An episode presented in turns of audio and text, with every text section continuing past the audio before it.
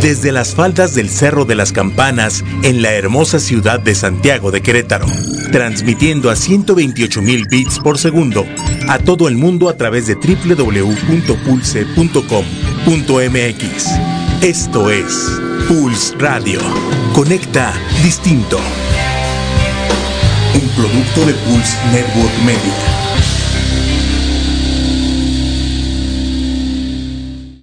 Pulse Podcaster llega a ustedes gracias a la producción de Grupo Viar, alcanzando metas en común. Todos los comentarios aquí escuchados son responsabilidad de quien los emite. Mesa de negocios, el quehacer empresarial del día a día en Querétaro, México y el mundo. Información de actualidad en las voces expertas de María José Alomía y Juan Carlos Olvera. Patrocinado por Capeva Asesores y Grupo Viar. Iniciamos.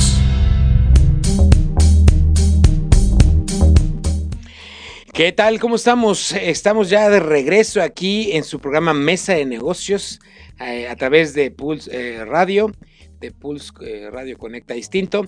estamos otra vez de regreso después de unas cortas vacaciones, muy, muy cortas vacaciones. Estuvimos fuera aproximadamente un mes, ya, pero ya estamos aquí de regreso con María José Alomía. ¿Cómo estás, María José Alomía de Café Asesores? Muy bien, Juan, ya aquí de regreso Después de, yo sí sentí que fueron largas las vacaciones, aunque falta, pero pues está, ya los extrañaba.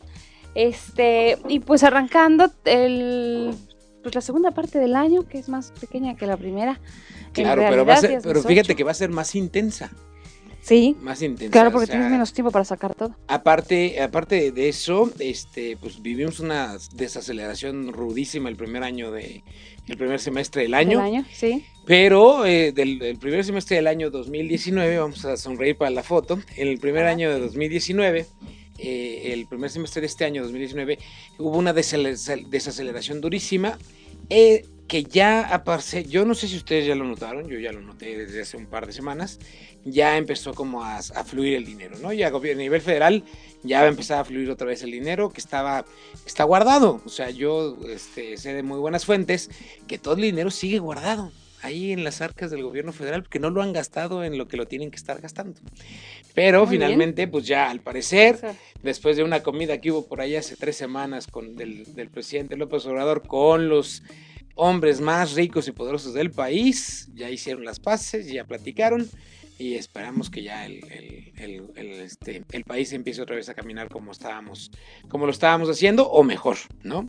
Porque pues, se han visto algunas cosas interesantes por ahí, este, em, hubo una subasta de una casa incautada. Ah, sí. Y, 100 millones de pesos. Y la compró un empresario regiomontano que se llama Carlos Bremer, que de hecho es uno de los, de los este, empresarios que está en Shark Tank, en un programa que se llama Shark Tank. Y él, y él habló y dijo, no, pues yo la compré porque finalmente pues le quiero ayudar a México y echar esto para adelante. Entonces ya se nota por ahí que ya hay una luna de miel y un, ya hay acuerdos, ¿no? Entre la presidencia y entonces este, empezamos este segundo semestre, ya las cosas se van a empezar a mover mucho más, ustedes ya no se preocupen, vamos a volver a ser igual de ricos que antes. Bueno, los que eran, ¿no? Los que los demás vamos a tener que seguir presidiendo la chuleta. Y el día de hoy tenemos un programa muy especial, ¿no, María José? Así es, es un programa muy especial porque aprovechando que es la segunda mitad del año, que tenemos que empezar con temas este, muy frescos, eh, veníamos ya manejando muchos programas desde que arrancamos, desde el año pasado, que tienen que ver con los negocios. Por eso nuestro programa es Mesa de Negocios. Todo aquel que está emprendiendo un negocio, que tiene pues encima que sacar un negocio, eh, tiene las opciones de tener todos los tips con nosotros de experiencias que le han sucedido o lo que le va a pasar cuando arranque o, lo que va creciendo. Y el día de hoy es un programa especial porque vamos a hablar del talento femenino, es decir, el poder de la mujer empresaria al frente de, de la empresa. Es decir, qué, qué ventajas y desventajas tiene esto y es que el papel de la mujer pues es clave en las organizaciones, ¿no? Eh, se dice que el 20% de las empresas que tienen mejores resultados, que están en el top a nivel mundial, tienen en puestos de liderazgo a mujeres. Que la mujer es, por decirlo de alguna manera, eh, hay una facilidad para tener trabajar para trabajar en equipo, para motivar a la gente. Se relaciona mucho más fácilmente que los hombres. Eh, tiene una visión especial para afrontar las dificultades eh, digamos que es pieza clave para las organizaciones y el entorno social, pero también nos enfrentamos a la parte cultural, Claro. que es muy fuerte, sobre todo en este país. Entonces, para eso, y que de viva voz nos pues no, no es nada más decir, ay, es que la mujer es bien importante y es muy creativa y además y es muy la exitosa. bien bomba, ¿no? Sí, no, no, vamos a hablar de verdad con mujeres empresarias que tenemos a- aquí con nosotras que han hecho un- a lo largo de, de su carrera profesional, han tenido y han coleccionado éxitos muy importantes. Aquí con nosotros está Gris. A ver, Juan, tú preséntanos a Gris. Pues el día de hoy nos acompaña Griselda Padilla Ruiz. Ella es directora general de la empresa este, Trade the World. Trade the World, no alcanzo a ver lo que dice las letras chiquitas, pero la empresa se llama Trade the World. Una empresa que se dedica a la logística y comercialización nacional e internacional. Bienvenida, Griselda. ¿Cómo estás? Hola, muchas gracias, muy bien. Acércate un poquito al micrófono. Ahí estás, muy bien. Hola, muchas gracias, muy Hola, bien. Muy bien, muchas gracias. Qué bueno que nos acompañas. Este, pues dándote la bienvenida primero y gracias por estar con nosotros el día de hoy y pues preguntarte mm, cómo fue ese reto, cómo es cómo es el reto de pasar de empleada a empresaria. Bueno, primero muchas gracias por la invitación, es algo nuevo para mí. Eh, gracias a Majo por haberme invitado. Cuando me invitó le dije así como, ¿y por qué yo no? Eh, me dijo, pues claro está que tienes tu empresa de comercio exterior, importación y exportación. Hace dos años yo decido emprender eh, porque siempre me ha gustado la logística internacional. Decido ya no trabajar para las empresas y hacer esto, la logística internacional.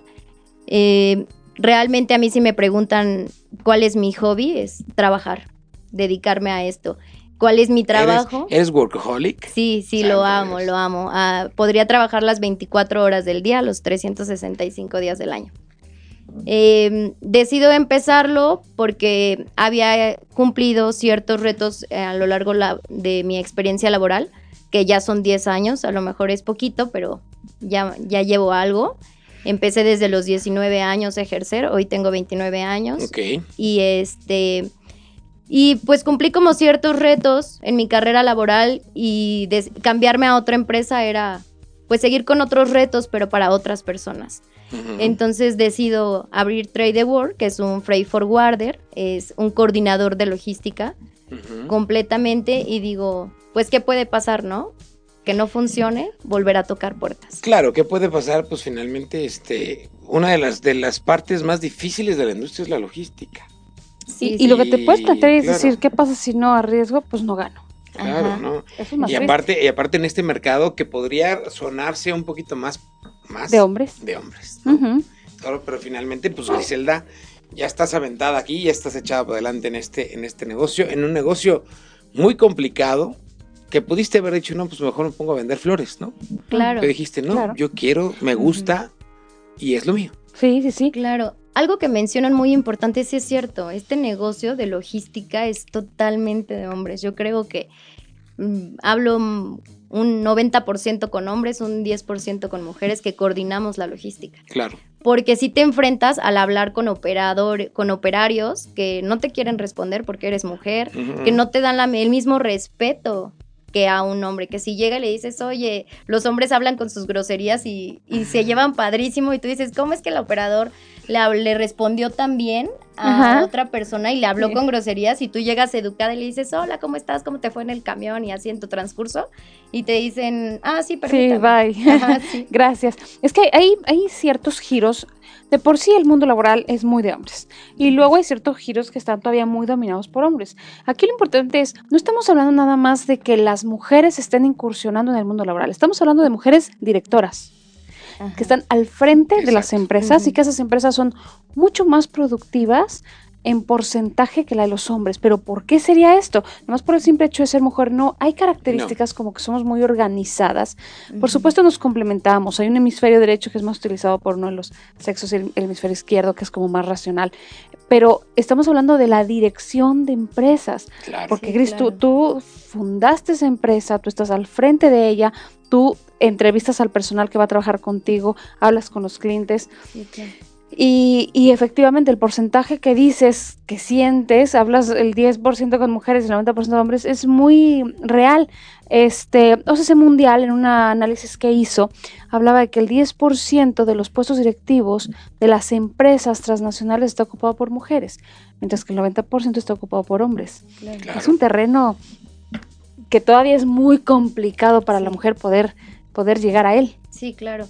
Y lo que platicábamos hace un rato, que es muy cierto, es que realmente no ven a la mujer como líder y que a veces tiene que llegar un hombre para representarte y que le crean a la mujer, a uno como mujer. Claro que nos crean lo que estamos diciendo cuando realmente nosotras somos las que tomamos las decisiones. A veces sí necesitamos ese respaldo del hombre porque no realmente todavía no confían en nosotros, en nuestra palabra. Sí, eso lo vamos digo, sí, claro, eso lo, lo, lo estabas fuera del aire. precisamente fuera del aire hace ratito, porque finalmente, digo, hoy estoy sentado aquí con tres mujeres emprendedoras y tres mujeres directoras de empresas y a ver si no me echas un montón porque yo estoy solo. Pero, no, no, somos agresivas, no, te apures. Esperemos que no. Pero este, finalmente, eh, finalmente vivimos en un mundo en donde, si bien está cambiando, si bien las, las cuestiones de la equidad de género están cambiando, pues se están complicando de manera muy, muy, muy, muy importante, ¿no? Yo creo que estamos viviendo un mundo más polarizado que nunca. Sí. Yo creo que más polarizado que nunca. Y con esa polarización, pues puede ir, este, podemos ir avanzando muy lentamente todavía. Pero yo creo que sí, el, el, problema no es de ustedes, no es de ustedes como empresarias mujeres. El problema es de los que no, de los, de los que estamos del otro lado, o de los hombres que están del otro lado, que no entienden que realmente las mujeres pueden hacer o que a lo mejor les da miedo que hagan un mejor trabajo. Yo creo que va más por esa parte, porque en temas de religión, en temas de política, toda la vida y culturales, por supuesto, sociales, eh, la mujer a lo largo de la historia ha sido oprimida, porque por falta de capacidad o por miedo a lo que la mujer es capaz de hacer. Claro. Finalmente, este, eh, tenemos esa capacidad de hacer 20 cosas a la vez, por ejemplo, y el hombre no que no quiere decir que estés por encima, simplemente somos diferentes y nos complementamos bastante bien. Lo que sí quiere decir es que durante muchos años hemos estado relegadas de papeles donde se puedan tomar decisiones. Habrá que, que plantearse el qué. Si, eh, por ejemplo, de 95 a 2013, estamos hablando de en estos años últimos, que además ya viene una generación milenial, el emprendedurismo en mujeres ha aumentado de 2.5 a 4 Estamos casi al doble de mujeres emprendedoras que deciden ya no trabajar para nadie, poner su, montar su propia empresa y enfrentarse a que no te rentan ni siquiera una oficina porque eres mujer y no hombre, a clientes que, que te dicen, ok, sí, muy bien, pero tráeme al director, ¿no? Dime con quién voy a hablar. Suena muy bien el negocio, pero ¿con quién voy a hablar? Estás hablando con el dueño y eso es, esa es la parte que se complica mucho como mujer cuando empiezas a ingresar ya en la parte de dirección. Y vamos a presentar a la otra invitada que tenemos aquí con nosotros, que también es una mujer muy exitosa y empresaria. Y es María Luisa y está en el giro de turismo.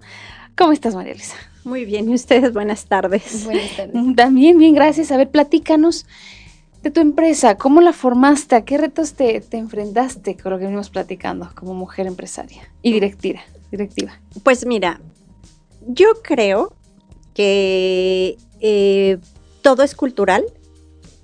Eh, tenemos 12 años trabajando en Bernal.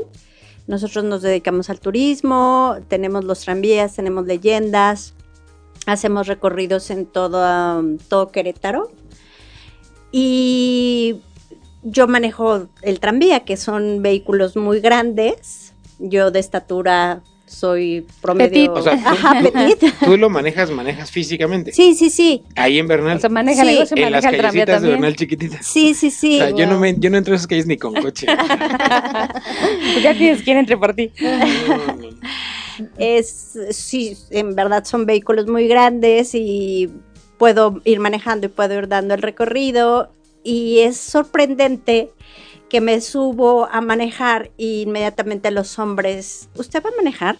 ¿Por qué? Me bajo. ¿Cómo? Ajá, me bajo, sí. A veces son medio crueles los chistes, pero bueno, lo tomo de quien viene y pues yo le digo, no se preocupe, señor, traemos un seguro de cobertura amplia. Espero que usted también tenga seguro de vida. Y, Y vamos a empezar el tour. Claro, vamos adelante, ¿no? Lo tomas de, de de las personas, yo lo tomo en, son de burla, de, de WhatsApp, porque creo que es cultural, que no quiere, pues eh, como que no estamos acostumbrados a eso, pero no quiere decir que, que, del todo sea malo, ¿no? Claro. Pero yo me siento muy bien, muy empoderada al poder abrir esa brecha que necesitamos las mujeres para empezar a cambiar ese chip si nosotros nos vamos a los Estados Unidos, vienen o a Canadá o a Europa, las mujeres manejando los camiones sin ningún problema, ¿no? Sí, son buenas traileras. Claro, traileras, este, de, de cualquier vehículo que te puedas imaginar, los mueven. Y nosotros también lo podemos hacer, nada más que hay que ya romper con ese paradigma de que las mujeres no somos como las escopetas, que tenemos que estar cargadas y detrás de la puerta, ¿no? Claro. Por muchos años, pero ya se acabó. Pero ya se acabó, claro. Y yo creo que ahora, este, con las nuevas generaciones, con las nuevas eh, niñas, jóvenes, señoritas, decirle lo que tú quieras hacer. Se puede. Se puede. El cielo es el límite, ¿no? Yo no me siento ofendida, me siento muy contenta de poder hacer esa chamba. Eh, y yo espero que de aquí en adelante pues cambien todas las, cosas, ¿no? Eh, 11 años eh, trabajando ya en Bernal con los tranvías y pues ya al frente de la empresa. Sí, al frente, ajá, sí, porque este yo puedo manejar, puedo dar un recorrido, hago cotizaciones, me llevo grupos a la Sierra Gorda, no sé, por ejemplo, al Puente de Dios, eh, no sé, o sea, puedo hacer todo en la empresa, que también sé que tengo gente a, mi, a mi, lado, junto a mí, en, total tenemos 22 empleados, que ellos también lo pueden hacer y que no necesariamente tengo que estar yo para poderlo hacer. Creo que el hombre y la mujer estamos en las mismas circunstancias y en el mismo tenor, ¿eh? No creo que, no es que seas mujer o que seas hombre, que yo creo que también por ahí podríamos empezar el cambio, ¿no? Claro. Quitando el tema del género. Eh, ajá, sí, sí, sí. Y, inclusive también este, tenemos este, gente que, que está con nosotros que su sexualidad es distinta, su preferencia sexual es distinta, ¿no? Y amo a esa gente y es súper recibida y, este me pasó una vez que mandamos a hacer las camisas de la empresa y entonces este la persona que lo estaba haciendo me dice, oiga, pero es que aquí tiene nombre de niño y me está pidiendo una camisa para mujer. Y le dije, sí, por supuesto. O sea, no es ningún error. No, claro que no. Es un niño que está atrapado en un cuerpo, en un cuerpo, o sea, más bien este, ¿cómo? Es una, niña, capada en un cuerpo de, hombre. Así es, ¿no? Ajá. Y pues también eso es maravilloso, ¿no? Poder querer y que la gente, si tiene una eh, preferencias sexuales distintas o tenga, no sé, sea algún problema visual o alguna mano que no le sirve, bueno, también, ¿no? Y mientras más ampliemos ese campo, pues vamos a hacer un mejor mundo, ¿no? Que al fin y al cabo, pues es lo que necesitamos. Claro. Y desde el punto de vista masculino, ¿qué, masculino, ¿qué, ¿Qué tan fácil o difícil es enfrentarte a una jefa mujer? Bueno, yo he tenido de todo tipo de jefas mujeres. Tengo, tuve una, mi primera jefa mujer fue maravillosa, fue una gran maestra, este, era una gran maestra, bueno, sigue siendo una gran maestra. Ella, ella eh, era, fue una leyenda aquí en, en, en, Querétaro en la cuestión de noticieros. Ella fue mi primer jefa y la verdad yo fui muy feliz, muy maravilloso. O sea, yo quedé maravillado, era muy comprensiva. Pero años después me encontré una jefa totalmente lo contrario. Entonces yo creo que eh, no, no, podemos encasillar tener jefa o no tener jefa mujer. Yo lo que sí he visto es que muchas veces las mujeres entre ustedes este, prefieren trabajar, no trabajar en, en, equipo con mujeres. Hay mujeres, hay muchas, la mayoría de las mujeres, o muchas mujeres, prefieren trabajar con hombres que con mujeres. Porque eh, yo, yo, yo tengo muchas amigas que me dicen es que yo prefiero mil veces estar en una oficina repleta de hombres este, que en una oficina repleta de mujeres, porque muchas veces las mujeres entramos en conflicto más fuertemente que los hombres. Los hombres no hacemos conflicto, las mujeres, ustedes los hombres no hacen conflicto, las mujeres sí lo hacemos. Entonces, finalmente yo, yo creo que es cuestión de enfoques, es cuestión de como cada quien habla como le va en la feria. Este, yo sí creo que, que, aquí es cuestión de capacidades, ¿no? O sea, si no eres capaz, así seas hombre, mujer o quimera, perdóname, pero te vas que yo no estoy de acuerdo en muchas cosas de que ahora por, por, por, por la cuestión de la, de la equivalencia de género tengo que, tengo que darle este trabajo a alguien aunque sea incapaz, ¿no? O sea, si eres incapaz, puedes ser lo que quieras, pero no eres capaz de hacer el trabajo. Entonces, creo que, creo que sí, creo que sí debemos fijarnos más en la capacidad de la gente que en que, en que si usa pantalón, un vestido o lo que quieras, ¿no? O sea, o se pinta los ojos o lo que fuera, ¿no? Entonces, porque tengo muy buenos amigos que se pintan los ojos y que la verdad son extraordinarios trabajadores, o sea, en, lo que hacen son extraordinarios, ¿no? Ahorita tengo la fortuna de trabajar, de estar en una maestría ahí en Bellas Artes y he conocido gente muy, muy, muy interesante, ¿no? Y entre ellos hay uno que es un chavo que él dice, yo soy drag queen y de ahí no salgo, pero finalmente este, el cuate es súper inteligente, o sea, tú lo oyes hablar y yo me siento tonto. De verdad, o sea, de volteo digo, yo este cuate ha leído todo, todo y tiene 26 años el mono y ha leído toda la biografía de no sé quién y toda la bibliografía. Súper culto. O sea, súper culto. Entonces sí llega, aparte es filósofo. Entonces llega un momento que sí es complicado, este, eh, no, no, perdón, llega un momento que sí, a mí se me complica oírlo a él hablar y oír este, al maestro pelearse con él, porque finalmente ya se pueden hablar en autores y todo, y entonces llega un momento Te vuelves observador. Yo mejor me quedo aquí a un ladito, ¿no? Pero, pero finalmente eso no me hace menos capaz que, que, que, ellos, ¿no? Entonces, este, el asunto es, cada quien tiene una habilidad diferente y tiene una capacidad diferente. Yo no me veo, aunque soy hombre, no me veo llevando la logística de empresas. Y lo que platicamos hace rato, ¿no? Que la logística de empresas es un ambiente muy masculino. Yo, que soy hombre, no me vería en una, en una empresa de logística de empresas, en llevando logística. ¿Por qué? Yo tengo un hermano que es ingeniero industrial y él por muchos años fue gerente de logística. Y es la cosa más... Estresante eh, horrible del mundo. No, es hermosa. A lo que va. horrible. espérate, o sea, no, eh, eh, o sea, me acuerdo, voy a les voy a platicar una historia rápidamente. Él un día, literal, a las 3 de la mañana lo despertaron, le hablaron y dijeron, no, no, este, nos está pidiendo Volkswagen, ellos estaban en Monterrey, nos está pidiendo Volkswagen en Puebla, que esta pieza salió mal y si no llega en X número, en, en, en X tiempo, pues nos van a empezar con la demanda y con, ya porque la, industria automotriz es muy así, muy a tiempo, muy a tiempo. Muy sí, los tiempos los tiempos para ellos son perfectos, pero cuando te van a entregar tu coche no. Entonces, pero bueno, el asunto está en que mi hermano tuvo que salirse así como estaba en pijama, en pijama, así tal cual, ir en friega por, en, su coche a la fábrica por la pieza, se fue en friega al, al, aeropuerto a buscar el primer avión que hubiera, se subió al avión con la pieza, se bajó del avión y agarró el taxi más caro del mundo, porque finalmente le dijo, llévame a, donde así, hasta, lo llevó y así como iba en pijama entregó la, entregó la pieza.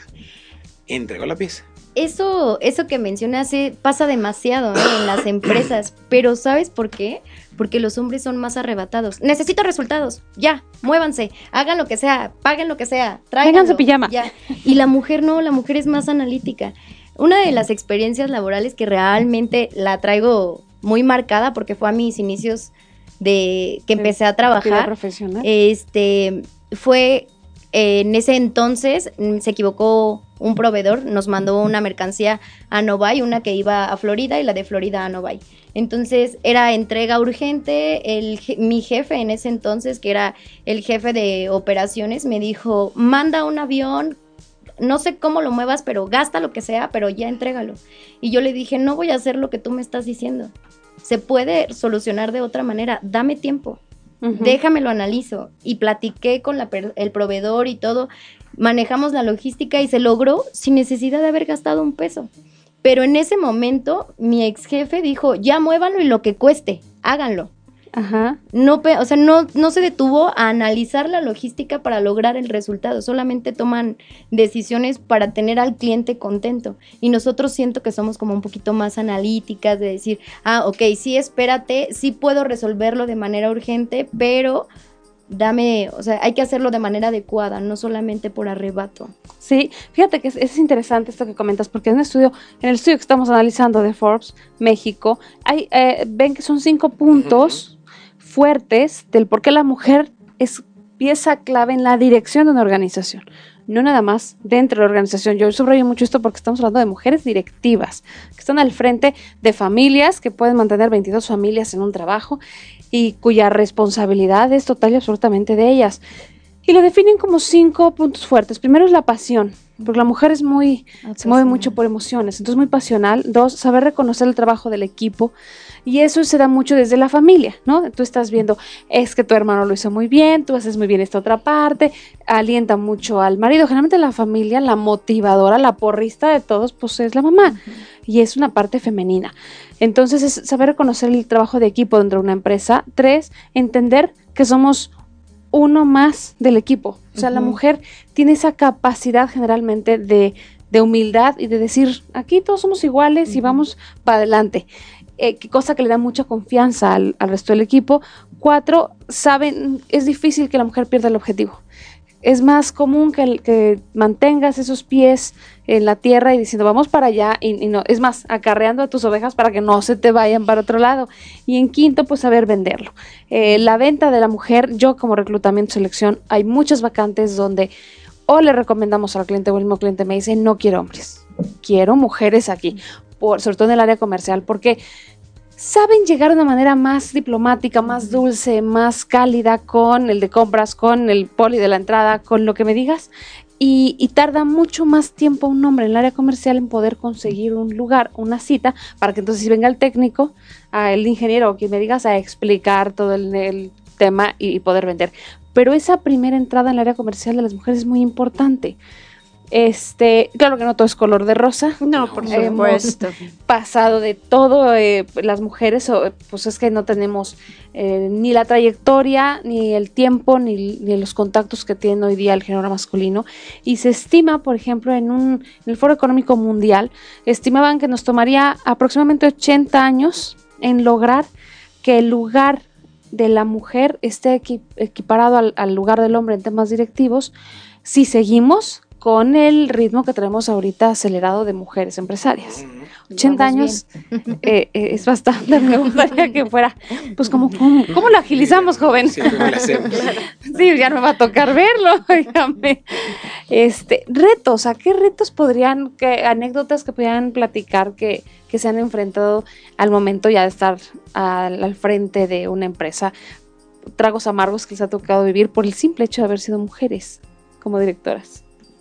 Este, durante todo este tiempo que me he dedicado a la logística, yo creo que lo más fuerte es siempre que el cliente no crea que porque le llegas a sonreír, bueno, cualquiera persona les llegas a sonreír de más, ya les estás coqueteando. Ya te le estás ligando. Y tú no, o sea, estoy siendo educada solamente. Eso yo creo que no solamente con clientes, me, o sea, con los mismos trabajadores, si les llegas a sonreír de más, yo creo que esa es de las problemáticas más fuertes que siempre se va a enfrentar una mujer, que debes de ser, aprender a ser educada pero y a sonreír sutilmente, no sonreír de más para no enfrentarte a que la gente piense que le estás coqueteando. Que no se nos confunda. Que no se nos confunda, ¿no? ¿Tú, María Luisa? Pues mira, eh, cuando nosotros llegamos a Bernal, era no sé, a lo mejor un 50% más pequeño de lo que ahora lo, lo, ven, ¿no? Ahora está como muy hollywoodesco. y la persona que nació ahí o que vive ahí tiene como muy fuertes sus raíces, ¿no? Entonces, cuando llegamos con el tranvía, con todos los permisos, ya conociendo el negocio, porque hicimos un estudio de mercado antes de salir de aquí de Querétaro, vimos Xquiapan, Cadereyta, Jalpan, todos, y decidimos irnos a Bernal. Bueno, llegamos ahí y los habitantes del pueblo decían que qué hacía yo ahí y entre todos se decían que me iba a robar el dinero del pueblo porque no se quedaba en el pueblo por el simple hecho de, tener residencia en Querétaro. Yo nací en Querétaro, mi familia tiene 300 años de ser queretana y yo siempre lo que les exponía es número uno, soy mexicana y la constitución mexicana pues me permite trabajar en cualquier lugar, ¿no?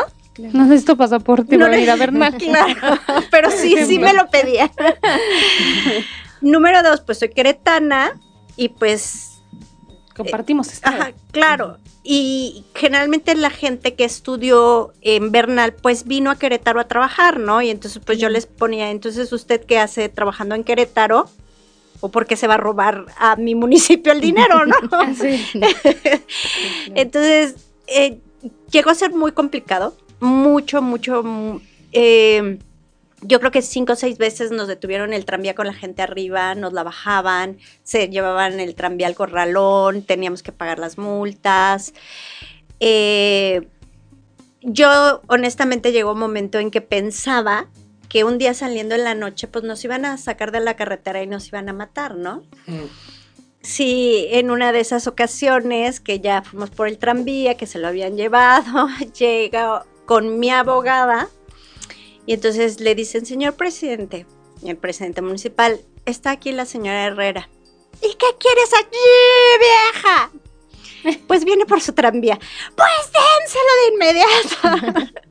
Entonces son, son cosas que, te, que nos enfrentamos a lo largo de, la vida.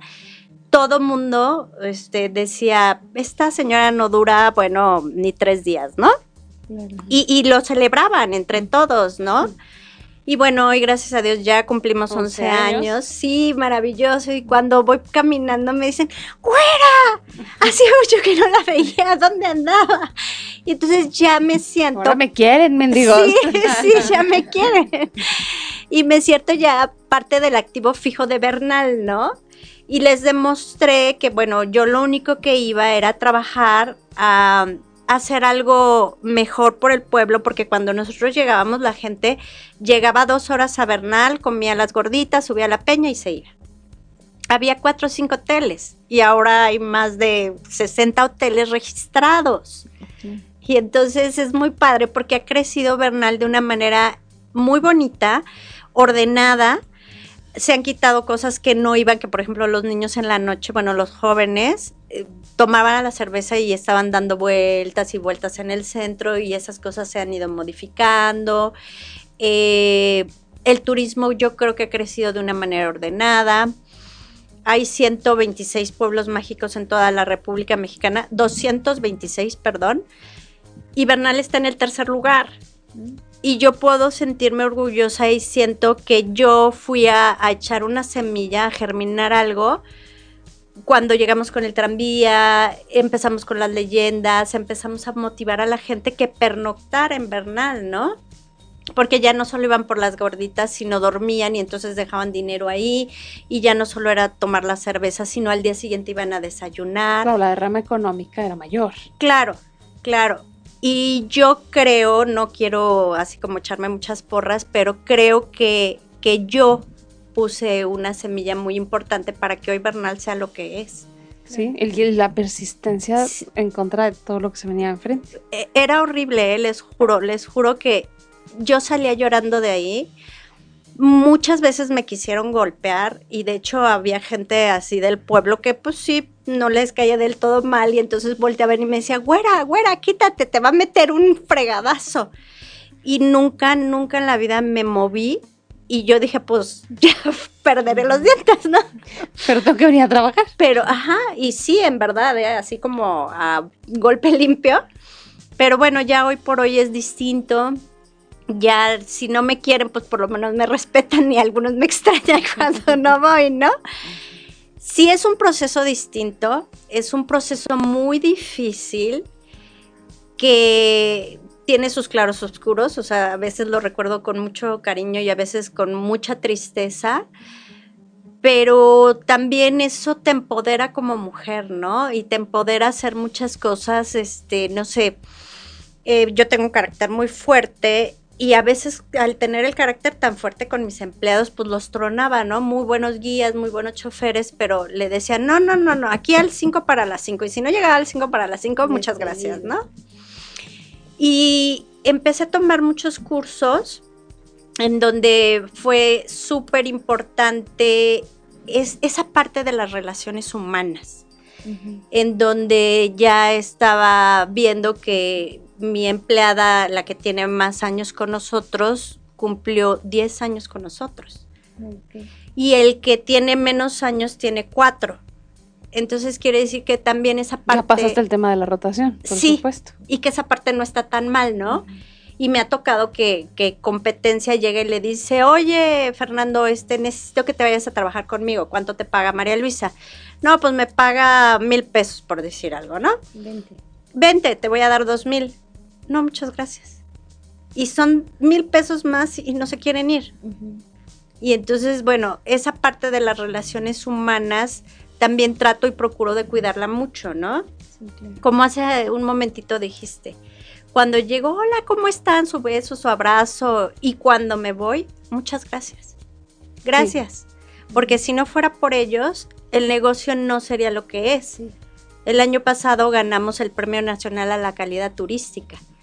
Y no creo que haya sido por María Luisa, sino por todo, Todo el equipo Claro. que hay detrás. Claro. Sí. Los amo, en verdad. O sea, son. Se vuelven parte de la familia. Yo creo que ya es una Pues familia, ves. ¿no? Sí, es que- Totalmente, es tu otra familia. Y, y fíjense, la dentro de la familia pasa. Cuando llega a faltar el papá, pues hay más que dos, que tres, pero pues sale la familia, ¿no? Y hay los escuinclillos, como quiera que sea, estudian la carrera, y ahí se portan bien, y ahí se van casando, y hay dos, tres los sacas adelante con mucho trabajo. Pero si tú ves eh, la estadística del futuro de las familias donde falta la mamá, donde hay papá, es, es mucho más grande eh, la cantidad de dejan la escuela, este, se casan muy chavitos, o ya salió embarazada la monita, porque es difícil, o el otro ya embarazó a la monita, que, que el papá trabaje y además tenga ese control, porque hablábamos al principio, la mujer tiene la capacidad de hacer 20 cosas al mismo tiempo, donde el papá no.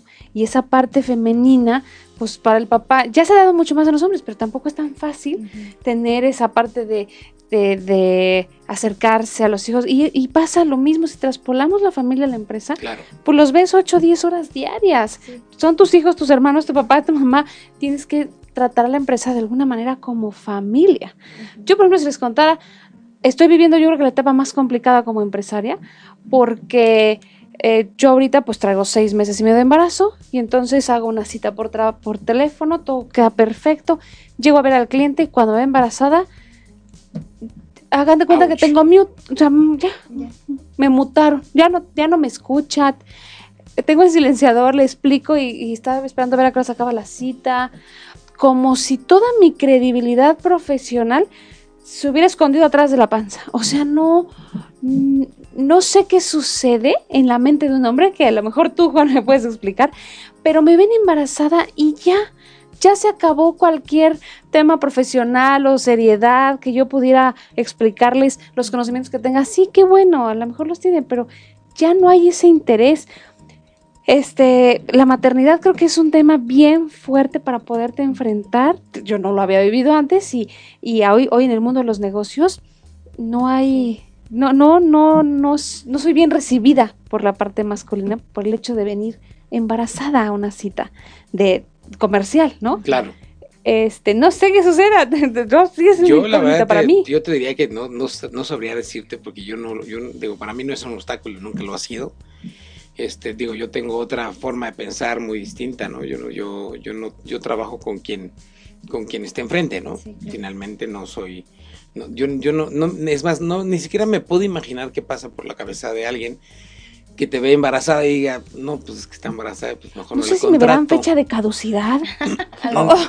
No, No lo sé, yo es mi teoría, pues digo, pues a lo mejor es, entiendo, es una ley natural, ¿no? Obviamente Claro. el, el hombre, por más igualdad que queramos en el mundo del hombre no va a poder tener Además, hijos. yo, yo, yo soy, yo soy, yo soy este partidario de que también nos den a nosotros un tiempo, ¿no? Claro, como lo hacen en Europa, Chihuahua, que claro. tengas tu baja de, de- por O sea, maternidad como hombre. En, Pero sí en España, haya, ¿eh? en España tiene nueve meses de maternidad. No, aquí en México no creo. No, en México también. Bueno, pero sí ya les dan cinco días. Ah, sí, cuando- todavía, bueno, no sí. dos meses. Cuando nace el Pues bebé, ¿verdad? chido es que Ajá, pero meses. vam- Sería mejor los dos meses. Ay, ya empezamos. sí. Claro. Ya, ay, sí, no, Claro. yo quiero mis dos meses, yo no, también. no, nada más. A lo mejor en 80 años como la mujer ya van a tener su temporada de maternidad. No, no, no. Y- Yo digo que es eso.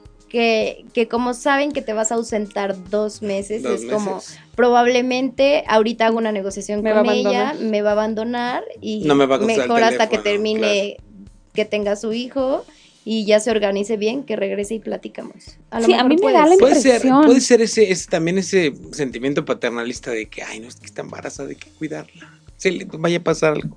No sé. También puede Sí, y porque aparte no le estoy pidiendo trabajo, ¿no? O sea, llegó como, como proveedor, digamos. Ajá, y hay una empresa atrás que respalde, que da el Claro. servicio. Pero no es un tema de, de María José, es un tema mundial, el tema de la maternidad como una especie de, pues de controversia. Yo no le llamaría eh, desventaja, pero sí de controversia en el mundo profesional. Eh, porque obviamente dicen hay que acompañarlas en el proceso, el apoyo, la seguridad que hay que darles, que regresen a la organización. Eh, pero el tema de la maternidad y luego se extiende con el tema de la lactancia, Mm. porque no es nada más eh, hablar de nueve meses, y bueno, menos tres que no se te nota, ya, ya, ya nos fuimos a seis, no, es el tema también de la lactancia que va junto con pegado, que sí ha evolucionado en México, como decías María Luisa, pero hay muchas empresas, aunque sí hay empresas con su sala de lactancia, o sea, sí hay ese apoyo que llega a haber para las eh, trabajadoras, en el tema de dirección sí siento que o te ven muy, a lo mejor es muy tierno y dicen, ay, mira, entonces ya no, ya no entienden lo que estás diciendo, este, o es un tema de, de- de fecha de caducidad, no lo sé, pero yo creo que es de lo más fuerte que me he enfrentado, fíjate.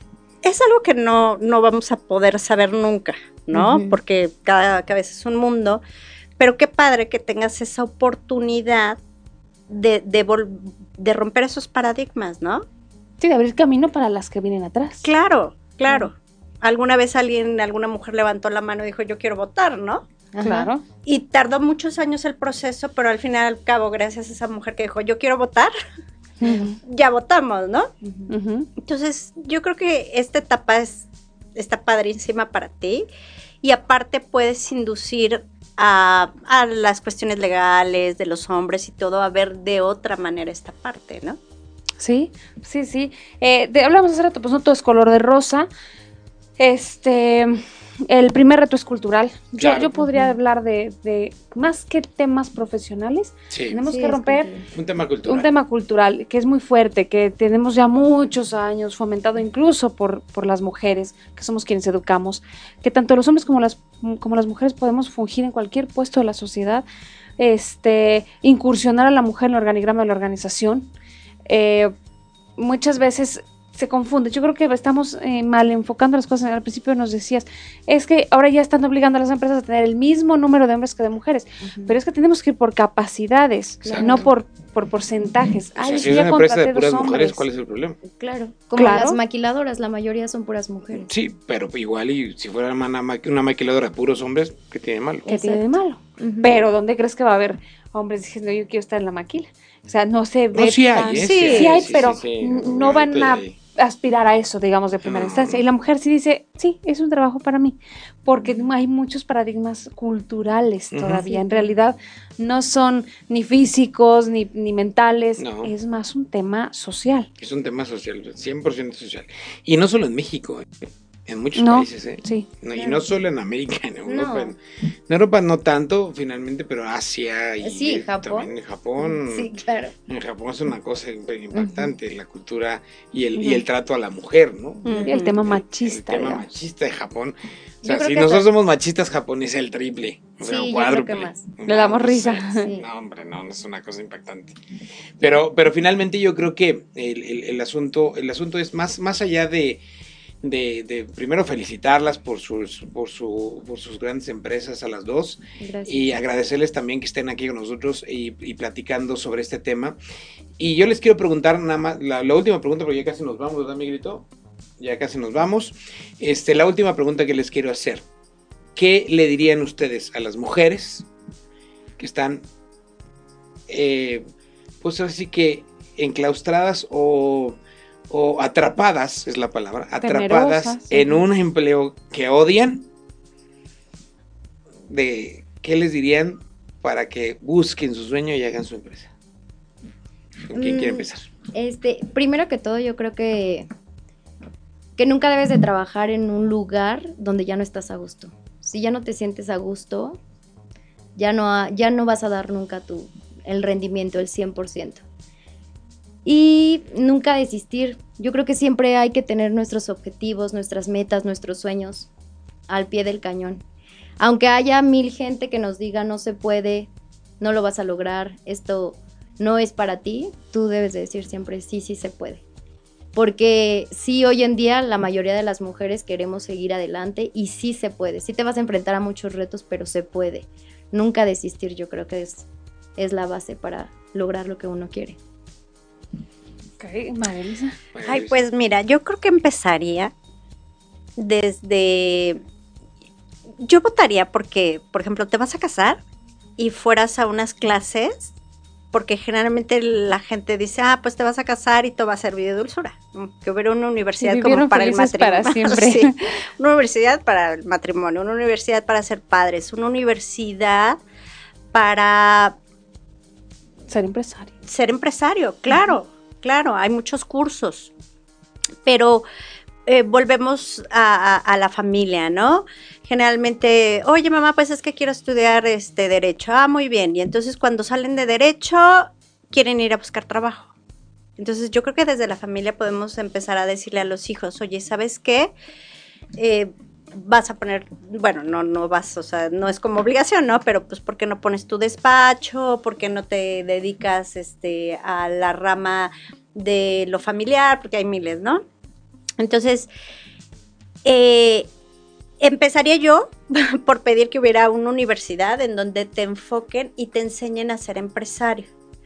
También, si pensamos en las mujeres de hoy en día, podríamos eh, como platicar con ellas y empujarlas, empujarlas. A mí en, estos años que he caminado después de 26 años de terminar la universidad, me he topado yo creo que como con cinco o seis personas que he platicado con ellos y les he dicho, lánzate.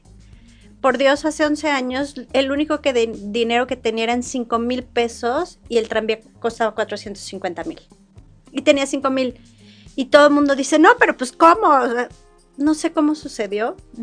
Sí tenía las ganas, sí se pudo hacer. Entonces, como platicar estas cuestiones de vida para que la gente pueda modificar su pensamiento, ¿no? Claro. Y perder el miedo. Perder el miedo. Este, tengo una amiga hace poco puso su agencia y me dijo, "Gracias, es que siendo muchos años guía, tú llegaste y me dijiste, "Oye, ya tienes la experiencia, ¿por qué sigues en esto? Lánzate." Y ahora le va súper bien, ¿no? Pero también como que a veces necesitamos ese empujoncito esta plática la he tenido con muchas personas, no es nada más de ahorita, y no todos tienen esa capacidad, pero a lo mejor de 100 que 5 puedan hacerlo, pues está padre, ¿no? Entonces yo votaría porque nuestra educación, nuestra idiosincrasia pueda cambiar, que hoy por hoy nuestros hijos tengan como, como esa mentalidad de quiero ser empresario. Y aparte para ser empresario no necesitas tener así una mega empresa que tenga muchos empleados, no. O millonario. O millonario, no, por supuesto que no. Pañales de seda. Sí, no. O sea, ser empresario es, por ejemplo, poner una tienda. Eso es ser empresario a un niño de 14, 15 años que no debe de trabajar, pues le vas y le compras harina para hotcakes y le dices, mi vida, pues ponte a hacer panquecitos, ¿no? Y luego reparto, véndelos con los conocidos. Eso es empezar a hacer una empresa. Entonces yo creo que modifiquemos, pensemos en que lo de hoy es eh, pues tener una empresa. Y saben que es súper importante que el gobierno no puede dar tantos trabajos para todos los millones de habitantes que somos en la República Mexicana. Entonces, si empezamos teniendo unas mini eh, o microempresas, eso va a ayudar a la economía del país. Claro, también la acelera. Y, el tema de la educación, porque también es muy importante, vamos a educar a niños y a niñas de manera equitativa igual. Ah, sí. Eh, Sí, no, no, no yo, yo creo que es bien importante no comprarle la escobita y el trapeador a la niña y al niño comprar el balón de fútbol y decirle que salga y que juegue y a la niña que empiece a barrer una muñequita a la niña para que sea mamá y al niño por ningún motivo aunque lo pida comprarle un bebé porque pues se nos hace gay, ¿cómo lo vamos a, permitir? Tengo unos amigos en España que tienen a su niño y le compraron su muñeco porque él quería un muñeco. ¿Y por qué quiere un muñeco? Porque ve que papá se encarga de él. Y si papá se queda en la casa cuidándome, yo quiero ser como mi papá. Entonces quiero mi, mi bebé y su bebé se llama como su mejor amigo del kinder. Y eso tiene que empezar a ser normal, que veamos un niño salir a la calle con su carriola y su niño, no nada más encasillar que eso es para las niñas. Ser papás y ser mamás tiene que ser exactamente igual para ambos géneros el tema de los juegos, veía yo un video muy padre en, Facebook que, de un investigador, tendría ya sus 80 años, enojadísimo con la hija, porque decía, ¿por qué no le dice a la niña que puede ser astronauta? Mm. ¿Por qué le compra una escobita y un trapeador? Vamos a meter en la cabeza que puede ser astronauta y cuando tenga 15 años le compramos la escoba y el trepador para que le ayude a la mamá y al hermano y al papá a limpiar la casa. Creo que esa parte es básica porque tenemos que educar a los niños de manera equitativa como a las niñas. No es nada más si la niña tú puedes y luego que el niño diga, no, porque esta es mujer que lave los trastes. Tiene que ser para ambas partes y eso empieza en la familia antes que en la empresa. Exactamente. Oigan, pues muchas gracias por acompañarnos. Ya se nos acabó el tiempo, se nos fue de volada. Como agua. Ya sé, muy Como agua, rápido. muy rápido. ¿Cómo las contactamos? Exactamente eso iba. ¿Cómo las contactamos? ¿Dónde las podemos encontrar? En, en las redes sociales está como Trade the World, Freight Forwarder. Y em, también en la página de internet es tradetheworld.com.mx. También les dejo mi teléfono para que cualquier cosa que le que interesen en logística internacional, importación y exportación es en el 442-750-7623 con Griselda Padilla. Muy bien, muchas gracias, Gisela. María Luisa, ¿dónde podemos encontrar? Bueno, en las redes sociales estoy como operadora Jaguares. Eh, si llaman a la Secretaría de Turismo también les pueden dar información de mí. Y mi teléfono es 4421 58 67 29. Cualquier tipo de recorrido que quieran aquí en Querétaro. Conocemos perfecto los 18 municipios, puede ser en español, puede ser en francés, puede ser en inglés, tenemos traductores en mandarín. Y bueno, yo les recomiendo que vivan Querétaro porque solo viviendo eh, lo que tenemos, pues así es como lo queremos, ¿no? Entonces disfruten Querétaro, por favor. Muy bien, muchas gracias. María José, ¿dónde podemos encontrar a Capab Asesores también? todo lo que necesiten de recursos humanos, capacitación, reclutamiento, selección, psicometría, este, ética de eventos empresariales, lo podemos encontrar en www.asesorescapep.com.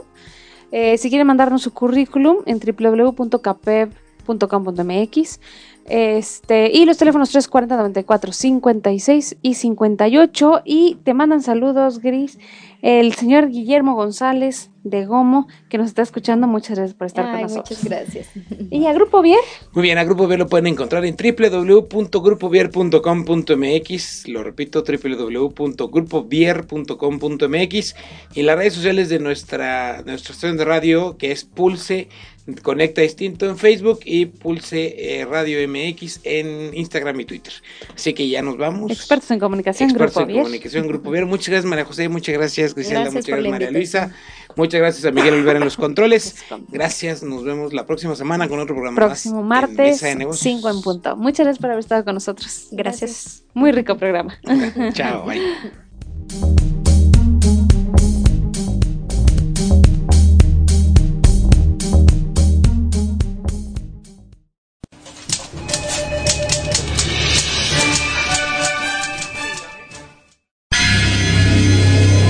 Desde las Esperamos que los consejos presentados el día de hoy te sean de utilidad en el mundo empresarial.